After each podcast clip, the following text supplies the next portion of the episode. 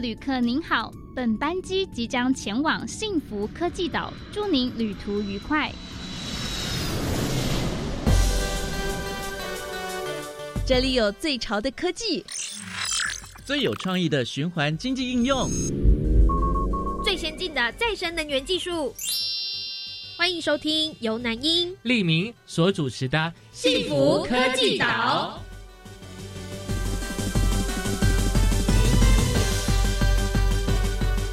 欢迎收听《幸福科技岛》，大家好，我是李明，我是南英。今天我们谈的主题是跟再生能源有关哦，就是水力发电。谈到水力发电，哎，都会想到的是传统大型的水力发电。可是啊，其实现在政府也积极推动的叫做小水力发电哦。嗯，听名字感觉就是蛮可爱的哈。我们会邀请到的来宾呢是昆山科技大学机械工程系的林水木教授呢，来帮我们做介绍。那至于在能源示范岛方面呢，我们也邀请到的是华范大学智慧生活科技学系的简江如教授呢，跟我们谈谈哦，他们在石门大郡有进行这个小水力发电的研究测试哦。没错，那我们就赶快进入原来在山岛当中，了解更多相关内容。我们出发吧！嘿，拿起你的地图，快跟我们一起，Let's go，跳岛旅游去。次要来到的目的地是原来再生岛。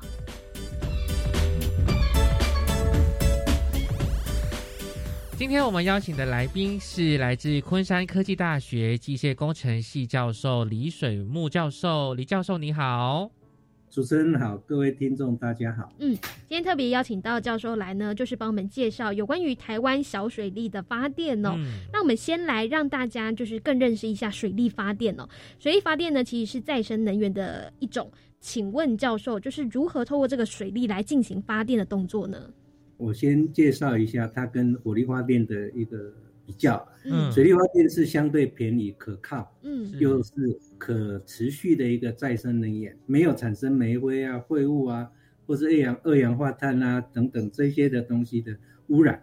那传统水利的话，基本上来讲哦，它是要有水库，就是要有水，那有落差，嗯，也就是高度差，就是未能的意思，嗯，那它将那个水啊，用管路把它引到水轮机。推动水轮机做旋转，水轮机会带动发电机，嗯，做发电。那这样的情形哦，假设你落差大，水量充足，它的发电量就会很多，嗯。那么新型的就是比较偏向小型的啊，它就会有一种叫做流速型，也就是说没有水库，它应用那个河流部分的河流的水哈，嗯，让它可以来推动轮机，同样也可以发电。那么，在以现在的开发的这个已经饱和的立场来讲，我们为了要发展再生能源，这是可以发展的一个方向。可是，教授，因为听起来这个水力发电是需要水库的，可是需要一些落差。那在建制这个水力发电，会不会同时也会造成这个环境的破坏呢？呃，基本上来讲，我刚才有提到有关于流速型，嗯，这个东西的话就没有再建水库了。嗯，它只是比如说有一个河流，让我稍微再引河流的水哈来做发电，那河流还是照样可以通畅。那我不做水库，我只是稍微挡一下引过来而已。那基本上这样就是可以来用相关的这些资源来做发电。嗯，那这个水力发电，我刚才有提到有关于跟火力发电的比较，那个是未来一个大趋势，你会发现。再生能源有很多种类，是。那水力发电就是完全没有污染，而且可以非常好的调配，没有受时间的影响。你像以太阳能来讲，是白天的话可以发电，但是晚上它就不行了。是。所以水力发电是一个好的一个嗯方向，而且有还有很多地方还没有开发。好，那如果是以台湾来讲的话，目前台湾的以水利为主这个发电厂大概有多少座呢？呃，基本上发电厂如果以开发的机组这样来看，大概就有四五十座，四五十座，有这么多？对对对，呃，因为一个地方它就会装一个机组，一个机组可能在不一样的地方，但是台电它目前就是把这些啊，同样一个区块，虽然装不同的机组，在不同附近的地方，它把它揉在一起，当做是一个厂，这样好管理。那基本上来讲，台电的定义它已经有，就是十二个厂，就是大的厂。那还有一些民营的厂，大概有四个。是。虽然说就是呃水力发电是一个很干净，但是我在考虑的是它的稳定性。比如说，如果遇到了旱季缺水，或遇到台风的时候呢，那水力发电要怎么去应对呢？假设你是这个旱季的时候，旱季就会有一个问题，你没有水，对啊，它就没办法。像去年是，对不对？到今年中，对，对对对。我稍微补充一下，你要做水力发电，两个基本的条件必须要兼备。第一个就是有充沛的水源，是。第二个的话，要最好有落差。是。如果没有落差，只有流速的话，也可以。问题就是它的发电量会比较少一点。嗯。对。所以基本上来讲呢，这个水力发电就有这两个条件。其实以下雨量来讲，台湾的水。是相当充沛，那去年是比较特别了哈。嗯，对，基本上来讲就是它一下下雨很多，那我们有没有办法把它留住，不要让它很高的高山江一直下来就跑掉了？那这个非常可惜的。嗯，那这个就要靠我们的技术啦。没错，就是我们有很好的高山，那一下雨的时候，它会从几千公尺这样一路慢慢的下来，慢慢下来。你只要在适当的地方能够稍微的利用的它，它本来就是一个很好的发电的一个环境。是是，所以这个地点的选择就变得很重要。呃，如果要做水力发电的话，充沛的水源是第一个必要的条件。那第二个条件就是落差。所以这些水力发电厂通常应该也都是设置在嗯比较山山上吗？中间的位置吗？以我们台湾的那个水力发电的分布。实际上，它一定要有水源。对哦，那如果说从西部来看，哈，从北到南，在新北这边有新店溪，嗯，南势溪、北势溪、大安溪，还有上平溪、大安溪，这个已经到苗栗啊。嗯，那大甲溪就台中的地方，日月潭、水里溪、南港，还有浊水溪、雾社等这一些，稍微再补充一下。嗯，基本上这个溪都是指的，就是。它从上上游很多的这个比较细小的那个水流这样汇集过来变成大的，对不对？对。那这样的话，你在有个大的一个水源的时候，你来做个水库，那这样的话成本比较好嘛？这是都是属于大型的。任何一个目前呢啊，目前的一个水力发电大型的，它一定会有一个水源的源头。那这样一下来的时候，它在适当的地方刚好就是大家汇流过来，那你就可以在那边做适当的一个水库，在每一个地方它就会有不同的那个装置。我稍微报告一下，像大甲溪，大甲溪这边你看只有一个溪，它不是只有一个机组，它有七个机组哦。也就是汇集到那个地方的时候，它又有很多的点，它就可以适合来让它可以做发电。那如果说在以东部的地方，它就有很多哈，像花莲的木瓜溪，木瓜溪它有九座，对，它因为有几千公尺嘛，它在上游的时候开始就有水坝，就开始发电，在适当它又把水再往下流，它要再建个水坝，都是可以发电，所以它同样一条木瓜溪，它就可以有九座了。哦，了解，对。那所以刚才谈到说如何选择适当的地方，如果以这种大型的来讲，第一开始我们要对台湾的整个地形地貌啊，有所了解，是了解。对，那就像说我们在做投资，就是我们用少的成本利用自然的环境、自然天成，那你就可以得到很好的效益啊。嗯，好，这个就是一个很好的，就是点一定要选好。没错，你花了很多的心力啊。对。没办法回收，那就就赔钱了。没错，而且我觉得另外一个考量点是维护，哎，就是说水利它可能就是河流会有一些沙石啊，会不会这些沙石呢会让这些发电厂阻塞，所以也不好维护，也增加成本呢？对，这个地方就是像台风。对，我先报告一下台风这个问题。台风的时候，大家记得啊，假设这个自来水公司，呃，台风期间过来的，送给一般民间的自来用水，会比较有沙，要沉淀一下，有点浊一点，对不对？那你把它汇流过来的时候，一定是因为源头水库那边呢，除了水进来，我们希望水进来，但是沙不要进来嘛，哈，嗯，对不对？或者木材也不要留下来。问题就是不是这个样子，那有这些的流沙或者所谓土或者一些杂物进来的时候，你不太可能那个时候啊，我们给他说我来发电，让这个沙都流到那个管线呐，是，还有这个发电机啊，那这个到时候就堵塞了，就完蛋。嗯，所以一般像这个问题的话，假设水库型的啊，水库型的话，它就会考虑说。我们会调节，或者说我们先不要发电哦。那你会觉得说不发电的话，那这个不就是一个空转，但没有运转，没有应用。嗯，对。但是好在哈，它就是因为我们发电不是只有水力，水力只是占一部分而已啊。我们可以用火力啊，嗯，还有现在还有的核能啊，或者其他东西做调节。那河川那个地方就会说好。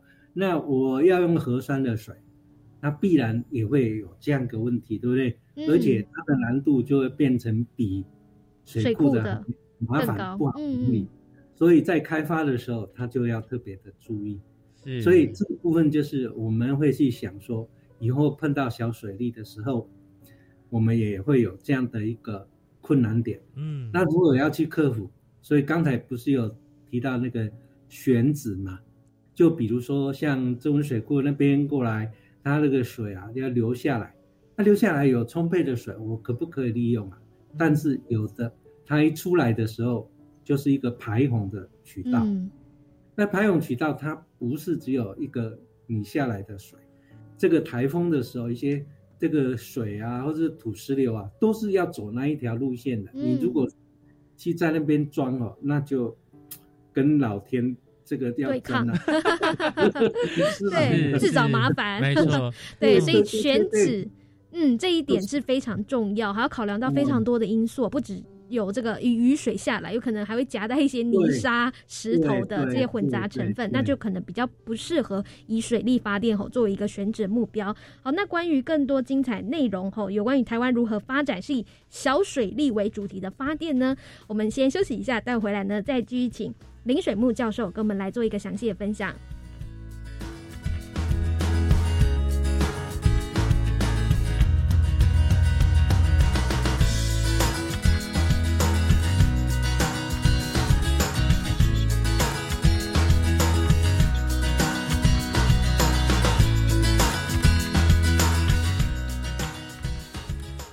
欢迎回来，幸福科技岛。大家好，我是李明。大家好，我是南英。在我们今天幸福科技岛的节目当中，来到的是原来再生岛哦。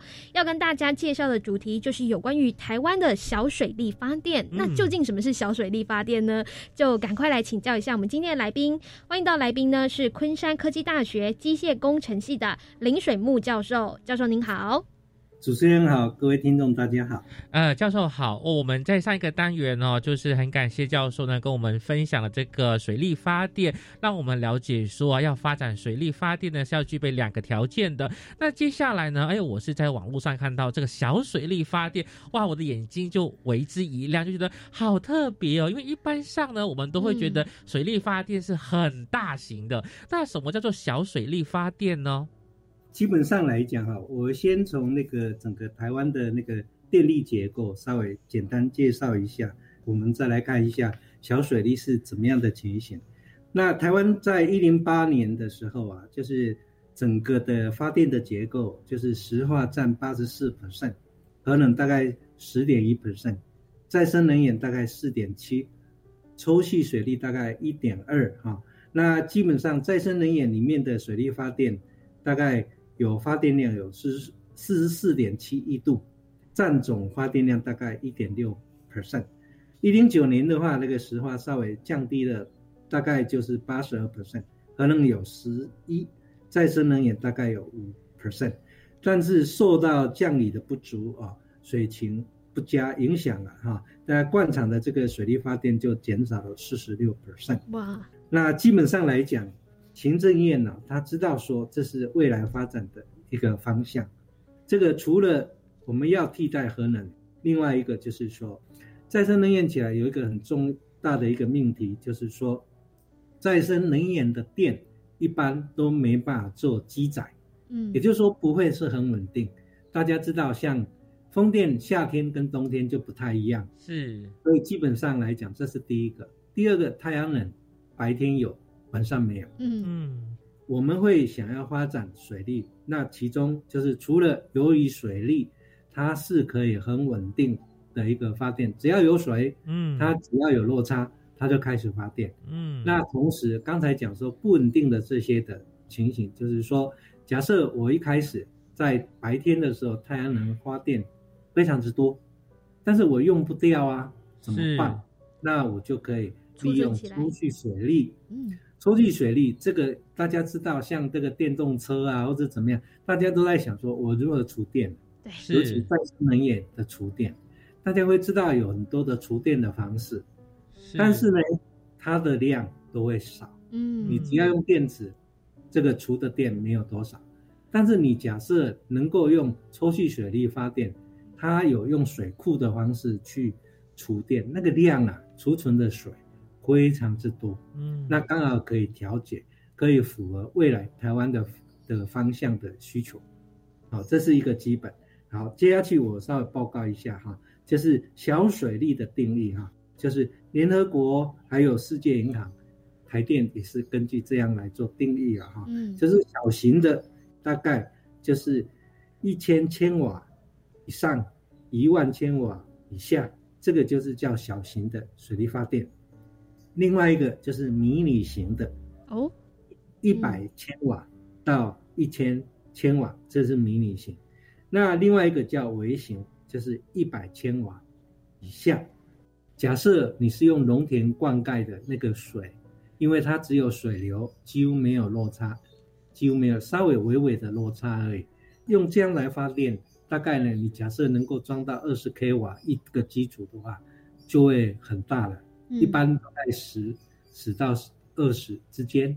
那你假设有一条渠道，比如说三公里。的一个厂，它稍微有点落差，你可以装很多的机组，十 k 瓦、十 k 瓦这样一装，你还是可以几乎快要到零点五 mega 啦，或者是说一 mega 都有可能呢。哦，所以它就变成小的组起来，它就变成一个小的发电厂，像微型微型的就变成组成一个小型的发电厂，这还是有可能的。那这样的小水力发电厂供电量大约是多少呢？呃，基本上来讲，我们有一个数据啊，呃，我们现在的真实上调查的哈，就是经济部呃水利署以及台电啊农委会嗯调查有关于这些水利的情形。目前啊，就是河川你引水过来，它大概有四百四十几 mega 瓦可以开发，嗯嗯，大概有四十七个点啊可以开发。啊，就用利用河川啊这样的情形，那农田灌溉大概有十 mega，啊，有八个点。农田灌溉我刚才有报告的，它的水流量就会比较少，落差比较小，是，所以它就没办法这样子。但是这个调查我刚才有提到有一个地方，在他们的调查没有放进来，比如说呃这个木瓜溪，木瓜溪由上到下，对不对？嗯，你要变成有一个大型的发电厂。其实它是有很多上游的支流，对，要慢慢汇集过来。那些的支流，你先再把它利用的话，它都是一个比较小型的，可以做发电的。这个部分是没有弄。那因为在山上，所以它就会必须要有一些挑战。刚才有提到说，哎，土石流啦，或者怎么样子，嗯，这个就不用去好好的考虑啊，就说让水可以流下来，但是可以取用。它有落差，是水流量不多，但是它可以做小型的发电，是它还是可以的。其实这个在现在的调查是没有的。那我提供一个资料，在日本来讲，他们是有在慢慢看这些的问题。嗯，这个都有在努力，他们知道哪个地方可以做，他们都是有有调查的。是说到这个日本的这国外的案例啊，然后做调查，所以老师如果说这个地方要发展小水力发电的话，是需要先经过专业人士做测试跟评估的吗？对，基本上慢慢的就是在国内了哈，国内当然台电他们是发电专家，对对不对？那各方面他就很成熟。当他在做小水利的时候，他其实也要有一些的人再加进来。因为来讲，他们其实老实讲，做的都是大型水库。对，那大型水库就是有标准化了，蛮成熟的了。嗯，它可以用政府的公权力去做这一块。也就是说，我这边要做水库，接下去水库的水，我要从哪个地方到哪个地方，这些都是政府可以征收。嗯嗯嗯，运动，所以他都会有请一些专家，或者说他们的一些的人来把它做起来。但是当你变成很零散的时候，就说你一定要有这些的人，也是专业的一些人，来去配合着看，说这个地方适不适合。对。那我们曾经就是去，他们觉得哎，我们还可以帮忙做这些东西，就邀我们去看，就是某一个这个水库的这个水下来，刚好就是在排洪用的。对。他说这边有很多水，我就跟他报告说。这样可能不太好啊，没有人敢投资。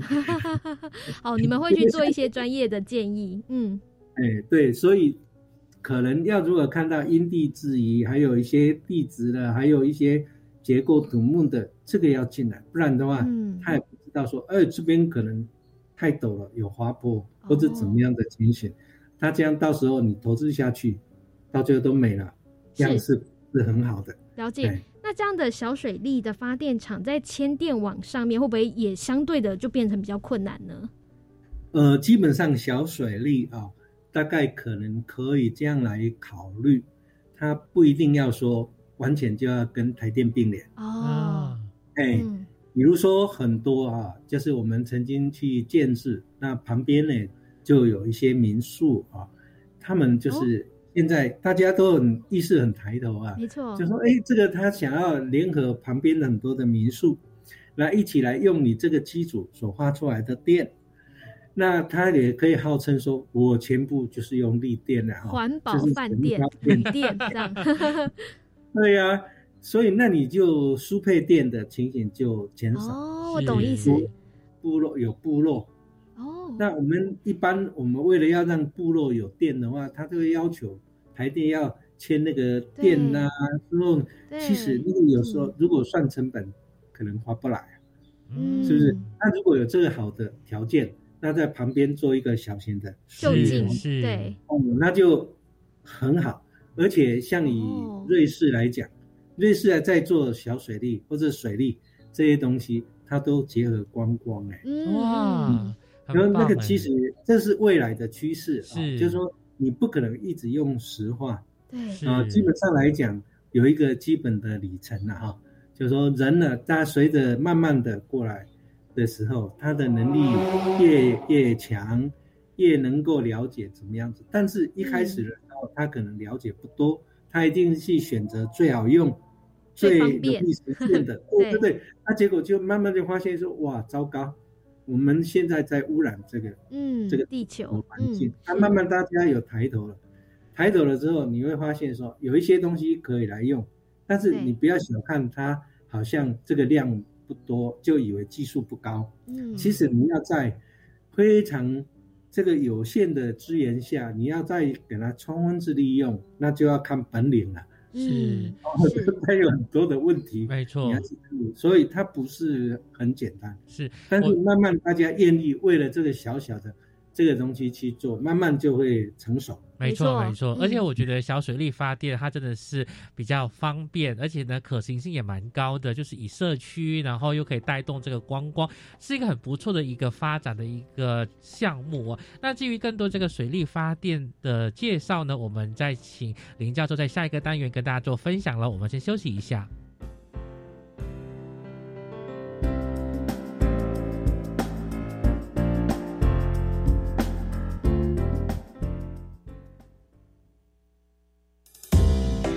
家好，我是花季同学会的倪姐姐。十月二十号，礼拜三下午两点钟，倪姐姐邀请了慧光导盲犬教育基金会的开路天使，一起在教育电台生动全世界粉丝团直播喽。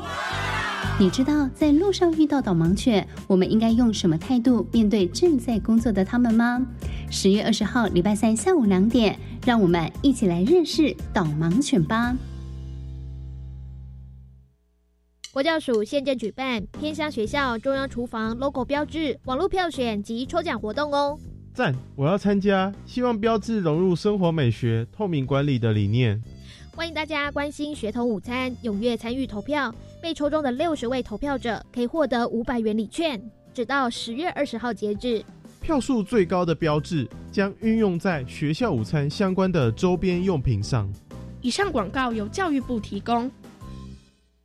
呃，李长博报告，房东请注意，现在当公益出租人享有三大节税优惠哦。第一，每屋每月最高一万五千元的免税额度；第二，房屋税税率降为百分之一点二；第三，地价税税率只要千分之二。赶快加入公益出租人，一起用好房做好事，请上网搜寻公益出租人专区。以上广告由内政部及内政部营建署提供。加外加外，阿玛波拉，扎根格玛西卡斯达斯，迪加古拉布古列列。大家好，我是来自台东的胡代明，这里是教育电台。那罗哇那咿呀那呀哦哎呀，那是你呀鲁玛的呀恩，哦朋友们就爱教育电台。Open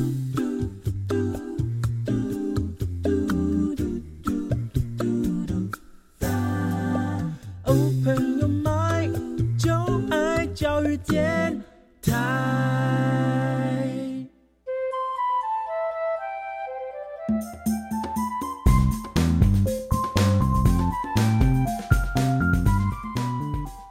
来，幸福科技岛。大家好，我是李明。大家好，我是南英。好，在我们今天的节目当中呢，特别要为各位听众朋友介绍的主题就是叫做台湾的小水力发电哦。特别邀请到来宾是来自于南台湾的昆山科技大学机械工程系的林水木教授。教授您好，主持人好，各位听众大家好。教授好，那在这一个呃发展水力发电呢，我们就知道说要有水，要有一个落差。那我想问一下啊，就是台湾其实也蛮多瀑布的，那你觉得呢？在瀑布是不是也很适合进行这个小水力发电呢？瀑布是代表着它有水，是那有水的情形下有落差，是它也是蛮适合。问题就是我们不会直接在瀑布去装，一定是要把它引过来。嗯，就是你你不可能直接让这个轮机在下面这样冲，对一个轮机的设计，它本身如何来引用它的那个水引进来，那你的叶片的设计要能够配合的水的这个角度，或者它的流速，或者怎么样的情形来做设计。所以你像一般的水库，它在做的时候，它本身。它会另外有一个管路，嗯，把它引到我们的水轮机。那水轮机它会有入口、出口等这个的情形下，甚至于有的落差比较大的，它可能是哪一种形式？比如说用冲动型的，它前面还要装一个喷嘴来喷我们的叶片，让它可以有更大的一个力量来带动。那假设我的落差比较小一点，然后可能我的轮机的形式可能会反动式的啦。就是说，让它不是直接这样冲，它是经过了之后，它水力它本身就会让它可以可以这样带动它做旋转。那回过头来用，我们不是把轮机装在瀑布的下面，是 装在这个上面，这个民众啊，大概一般的百姓会会抗议啊，对，会抗议，说我们都不能去清水了，对，去过去游泳去玩水了。假设有。瀑布的情形，我们瀑布的上面一定会有一个小小的一个水库在那边。假设可以这样做，那我们可以用个管线把它引到下面来。它刚好就有个落差，那落差呢，我们就是那边呢，就下下面那边，我们做一个就轮机、水轮机、水轮发电机，是那它可以发电，那再流出去。那这个造型我们也可以把它做的美美的，那破坏瀑布，那同时也发电。哦，那这个基本上就是说它有天然的条件，但是我要如何兼顾着可以发电，又兼顾的一个环境，嗯，哦，让大家可以清水，这样子大家又会很支持，嗯，就说哎，今天可以发电，对，对，对，对，对，对。那请问一下，台湾现在政府在推动这个小水力发电的方向，会是以哪一个方向为主呢？比如说是希望是由业者然后来发展，然后把电卖给台电吗？呃，基本上来讲哈，就是说政府。还有民间现在都有非常大的一个共识，认为这是一个大的方向。嗯嗯。哦，那我用一个数据稍微报告一下啊。基本上来讲啊，大家有看到那个抽蓄水利嘛？嗯，对。那抽蓄水利其实是一定要做。就基本上来讲，目前呢，我们只有两座的抽蓄水利，就是一个就是明潭，一个就是明湖。那基本上它配合的日月潭。这样来做抽蓄水利，这个假设我们还可以找到一个点，就是可以再来做抽蓄水利的话，这个对我们在发展再生能源是一个很大的益处。那为什么这样？我先谈这个部分呢？基本上来讲，因为我们再生能源非常不稳定，对，需要有能够储电再放电这样一个功能。那现有很多的一个储电的方式，比方说 fuel cell。燃料电池，嗯，或者其他的液态的电池，或者其他的固态电池等，这些的量啊，能够储存的量都非常之少，所以我们可以这样做。那我报告一下，就是像这个刚才报告的那个两个抽气水力发电，这个在全世界，在东南亚的话，我们是最大的了，嗯，那也就是代表我们天然环境这个非常之好。很适合发展水力发电。嗯嗯，那这个部分的话，我们知道哈，因为在建水库，政府啊，这个有这个意向，问题就是可能环境的问题，或者说民众的支持的这个问题。但是小水利比较不会有环境的破坏的问题。是啊，是。那政府也是持续在推，所以政府就有一些的部门在推这样的一个地方。那在台湾。台湾有一个环境，呃，环境公益协会，嗯，由洪振中理事长所在带领的，他非常的积极，那配合着，哈，配合着很多的厂商，就是一直在推有关于小水利这样个发电。那昆山科技大学也跟环境公益协会啊，这个去年跟今年，今年还没有办，啊，一定要办了，就是有关台日方面的，嗯，这个。小水利的一个研讨会，那也就是要借鉴一下日本，哦，日本的这些的一个一个经验，嗯，对对对对。那在推动上来讲，我们在这些研讨会的时候，我们也会有邀请一些政府相关的部门，比方说像能源局啊，或者是有关于那个台电呐，或者跟其他的一些单位。或者地方政府跟这个有关，或农田水利会的啊，因为它会有一些的管理的问题，那相互之间的研讨，慢慢的去这个反映一下我们可能的需求，啊，让这个未来这个可以能够更进一步的能够实践，啊，是大概是这个样的情形。了解，哎，那不晓得说教授目前有没有一些数据，就是说台湾究竟有多少个小水力发电厂呢？呃，小水力的发电厂目前哦，算比较少，比较少哦，但是算比较试验性而已，哦，还没有到真正哈能够去把它发那个电哦。那如果是你把它那个把那个民间的那个也算的话，算小水利的话，因为它可能会有一些比较大一点点啦，哦，它是到几 mega，刚才有报告嘛哈，是民间的那个电厂，应该他们比较偏向诶。快要到小水利，但是又要夸那个哈，就是这个有一点算是小水利的一个发电，那个是刚好它的点不错，嗯，就是有一个小型的水库，那也有落差，所以比较容易建制。但是接下去的时候，这些的点慢慢以现成的一个情形的话就少，所以现在目前都是用川流的，还有农田水利为主。那尤其像农田水利，它就不需要建制这些的的东西。问题是越下面啊，农田水利它只是流速。我用一个数据稍微报告一下哈，就是有个落差，比如说三十米的落差好了，那这个落差其实是代表未能。嗯。那如果说你没有落差，只是流速，以每秒三米来讲的流速，那你觉得说，哎，它有充沛的水源，有这样的流速，其实这样的流速换成落差的话，大概是零点多米而已。哦，所以就变成一公斤的水，你要能够取到它的能量就这么少。嗯嗯，那你的付出的成本，你的机组哈，你的机组就是要相对比较多，啊，你的效益就会比较差。是，那你一般的民间要投入进来的时候，就会出现这样一个问题。是，那请问教授，就除了说，呃，会办这一个讲座啦，或者是跟日本呢做一个呃经验的一个分享之外，跟交流，那不知道教授本身有没有去参与这一些呃小绿发电的技术面呢？比如说，呃，给予一些业者一些建议。呃，这个部分在去年我有一个报告哈，因为我们实际上也开发了一个机组在花莲，那我们做的机组跟传统的那个轮机型啊，就是那个大车轮的形式是不一样，我们是用叶片，嗯，这个做摆动式的，也就是往后这样摆动。那为什么要这样的设计啊？基本上来讲，就是因为我们农田水利啊，它的水不够深，但是很宽。嗯，他想要充分的利用他的一个整个的的一个能源，所以做成这样的情形。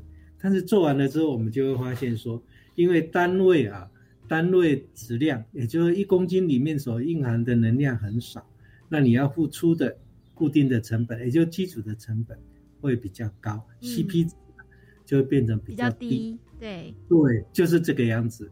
那另外一个部分的话，就是以农田水利或者说河川没有落差，只是有流速的这样的情形的话，就会出现说，为什么目前我们的效率都不高？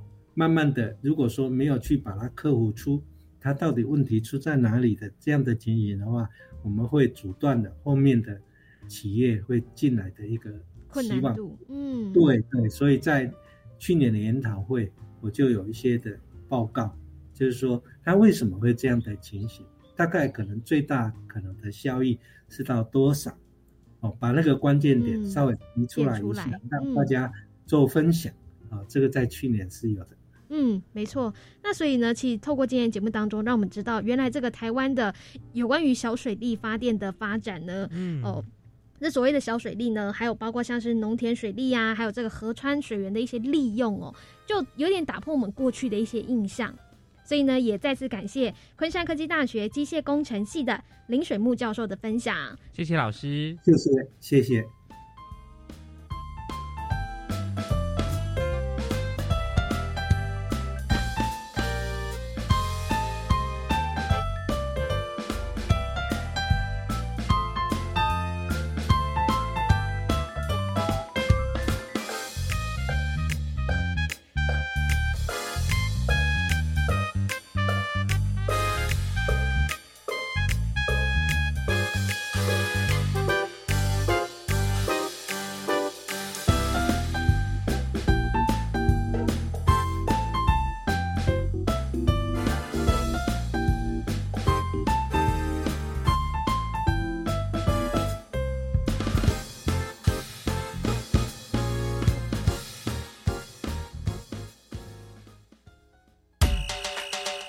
请你跟我这样做，我会跟你这样做。欢迎加入绿能示范岛。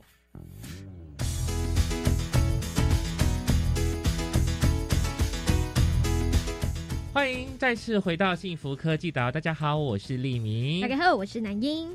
在我们现在所进行的这个单元呢，我们是跳到了第二个岛，我们就是来到了。能源示范岛，那特别也邀请到来宾呢，是要为我们来讲解的主题是有关于石门大郡哦进行小水力发电的一个研究测试。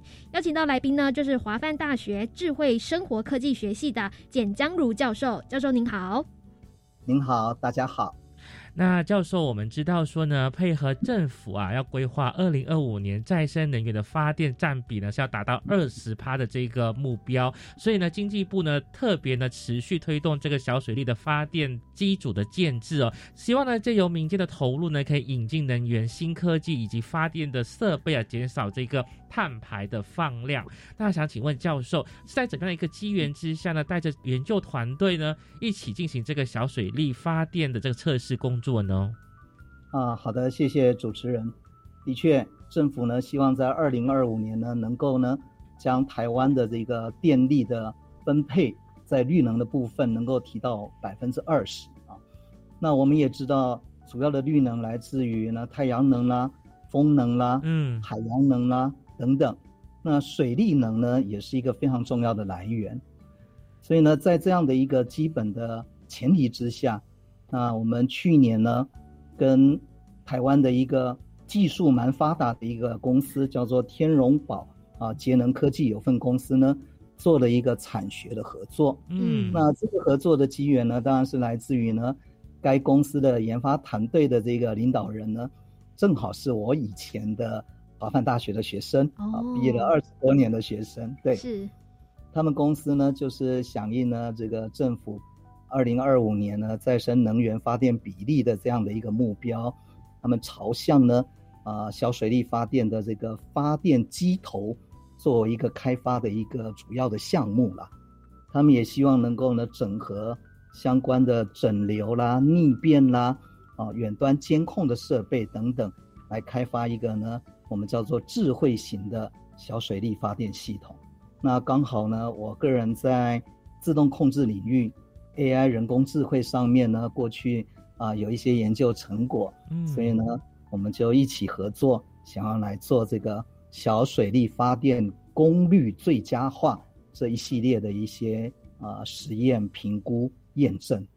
那你们选择的地点我也觉得蛮特别的哦，是在石门大郡哦。那不晓得说这个石门大郡是有怎么样的一个地理上的优势吗？是很适合发展小水力发电的原因是为什么呢？啊，是的，石门大郡其实是桃园台地呢非常重要的一个农业灌溉水利系统。另外一个叫做桃园大郡，嗯，它是石门水库下游呢灌溉海拔大约呢一百一十公尺到两百五十公尺之间，包括龙潭啦、平镇啦、杨梅啦、湖口等地的一个非常重要的一个渠道。它的渠道长度呢，其实大概有二十七公里。灌溉的面积呢，其实高达呢一万两千公顷，当然主要是以二期稻作为主了。那除了这个农业灌溉之外，它也包含了一些民生用水和工业用水。那自来水公司的第二区管理处呢，就在那个石门水库旁的三坑抽水站，那就设在那儿啊，负责呃抽取石门大郡的原水到平镇的净水厂啊，是我们整个南桃园。啊，唯一的一个呢自来水源。那对基于这样的一个状况呢，我们就对这个石门大郡呢啊有非常大的一个兴趣啊。嗯。那我们后来了解，石门大郡呢每年除了年底大概一个月的一个税收之外，它呢其他的十一个月都有基本的民生和工业用水的一个提供。哦。啊，再加上哎，再加上一二期呢。它又要多提供农业灌溉的一个用水量，所以它那个水量呢，少则啊，大概有就是每秒呢七立方米这样的一个水量，嗯，那多的话会到所谓的十三每秒大概啊十三立方米的这样的一个水量，这个水量的话，就发电来讲是还蛮不错的。哦，哎，是。可是我想到一个问题，嗯，就是桃园台地，那它整体的地势是？呈现是比较平坦的状态吧，是。但是这样要怎么样来做这个小水力发电呢？啊，是的，其实整个石门大郡呢，啊，长达二十几公里的这样的一个郡道，有些地方它是有落差的，哦，是有落差，对，嗯嗯。最重要的一个落差是在啊石门大郡呢一号隧道口，啊，那那个地方的落差呢，将近有呢好几十公尺。这个地方的落差，其实台电已经早就已经，呃，用来呢做这个高压水管的一个小水力发电工程了嗯。啊，我们是用它更下游的叫做樱花步道啊，樱花步道有一个呢水道的一个汇集处，那个地方的水量呢，根据我们的测试跟目跟观察，我们是觉得蛮有潜力可以呢做。呃，小水利的一些验证开发，是我们知道说呢，要发展这个小水利发电呢，其实这个落差也是蛮重要的。可是每一个地段的落差都不同啊，不知道教授你们在设计这个小水利机组的特色是什么呢？是，呃，我们目前呢是比较针对平坦的郡路，嗯，但是有不错的流量这样的一个呢状况来设计这个小水利的一个发电机。我们把它称之为流速型的发电机。嗯，当然呢，呃，一般还有所谓的落差型的发电机。顾名思义呢，就是利用它呃地势的高低的这样的一个落差来产生呢这个电能的一个方式啊。那没有太大的一个落差的话，对于小水力发电是一个很大的一个挑战啊。那这当然也是我们呢对这样的一个研发的一个题目呢。有一个很大的一个兴趣的原因了啊，那我们的设备 其实啊，主要的特色是在我们有一个自动升降的一个装置哦。我们不是把那个发电机呢一直放在水里，对。啊，因为它在郡路的呃里面的话，万一啦碰到汛期啦，碰到台风的话，是，我们会把它拉开，拉升水面，对。哎，或是不发电的时候，我们可以把它拉起来。对，那当然这样的话，最主要就是它维修也比较方便。是。那另外当然，主要可以适用在呢零落差的这个水力发电。嗯。啊，这是我刚刚一直强调，我们这一个跟传统水力发电需要高落差才能发电最大的不同。是。那台湾很多的郡路、很多的水道，其实没有办法提供。太高的一个落差，没错。但是呢，平坦的这个水道跟郡道里面呢，它的水流量其实有些都很大的，嗯，这是很值得开发的。是，哇，所以老师带给我们另外一个概念呢，就是用速度、用流速的方式呢，其实也可以发电的。那不知道说这样的一个测试，老师花了多少的时间来进行测试，以及目前的结果的这个显示又是如何的呢？是的，我们从去年的八月底。跟水利局呢申请啊，在这一个石门大郡的樱花步道呢设置啊小水利发电机做测试，当然也感谢水利局的支持，同意我们的啊研究计划书。那我们在八月的时候开始呢，为期呢做了十一个月的测试，总共分成三期。那因为我们这三期呢，最主要测试了三种不同版本的那个水轮机的那个叶扇。一开始第一期做一个初版的一个叶扇，然后我们后来又把它做一个加长版的叶扇，然后后来又改良成了一个漩涡型的叶扇。嗯，那分别呢就是测试一下这种各种不同的设计对于呢啊发电量的一个呢产生的一个性能的比较。对，那我们的发电机头呢也做了两个版本的一个设计啊，有一个比较出版的一个发电机头，另外后来呢后期呢。也设计了一个高压型的发电机头，测试结果的话，当然比较技术性的数据我就不谈了啊。是，大致上呢，跟我们预期的发电量呢，啊还算吻合哦。啊，因为我们有一些理论上的推导啊，就是大概这样的一个设计，然后在不同的流水量，嗯，让它估计应该有的发电的总功率大概是多少啊？那跟我们预计的大概还算接近了，但是我们还没有在做呢最佳化。嗯，假如在做最佳化的话，我相信那个发电量应该还可以再提高。假如未来这些数据能够更加理想化的话，那透过这家公司呢，我们的确可以在业界呢做一些呢推。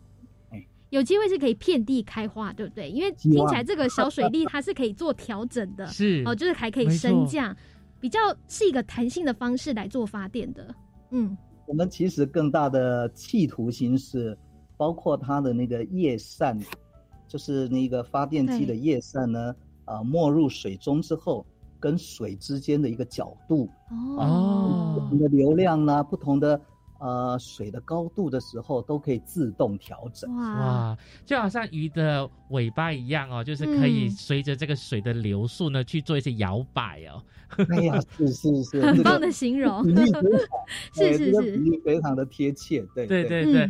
那最后呢，也想要问教授啊，就是呃，目前的测试呢，希望能够达到最佳效果。那不知道这样一个改良测试，教授希望预计花多久的时间，以及要怎么样去努力呢？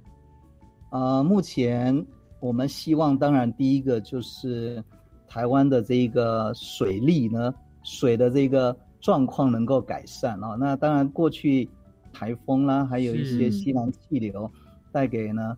台湾不错的一个呃水资源，是我们希望能够呢，在这样的一个状况之下呢，进一步的进行我们后续还没有呢测试的这个所谓自动调整啊，这个就是我个人的研究专长，就是它的一个叶片叶扇的一个角度自动调整的这样的一个呃设计改良。嗯，那这个部分主要的原因当然是希望在一台的一个发电机的。呃，发电状况下，我们要拿到最高的一个 CP 值。对啊，嗯，对。第二步，我们是这么思考了，呃，其实郡路很长嘛，对不对？是一个郡路，通常有好几公里啊。那只放一台发电机，其实是很可惜的。嗯，它的这个发电量有限啊。我们当然希望呢，进一步研究呢，一个叫做阵列式啊，阵列式的这样的一个呢。小水力发电的一种呢设计规划啊，就是好几台沿着郡路，然后串联啊，对对，把它串联起来啊。那这件事情呢，比我想象中的要困难，因为呢，嗯，上游的发电机它会影响那个水流速度哦，它有可能做一点拦截了，对不对？对对对对对，对，然后。下面的发电机呢，会对上面那一台发电机呢产生叫做涌水的一种现象，它会把水再打回去啊，啊，一种涌水现象。那这些呢，都会影响到呢单台发电机呢。你原来测试的 data 哦，原来如此哦。不过呢，因为又回归到教授您自己刚刚有说自身的一些研究专长，呃，过去有包含像是 AI 或是大数据，那就透过呢好大量收集这些资料的方式，其实呢就能够逐渐改良好这个小水利机组的，让它的运作效率呢更好。是是，这是我们呢非常大的一个期望。也希望对国家社会能够有一点点的贡献。是的，那非常感谢呢，教授在这边跟我们分享哦，这一个小水力发电的研究的测试呢，希望呢这样的一个测试的开发呢，能够为我们再生能源迈向一个更好的一个目标哦，那来改善我们这地球的环境。那非常感谢教授的分享了，谢谢您，谢谢两位主持人，谢谢。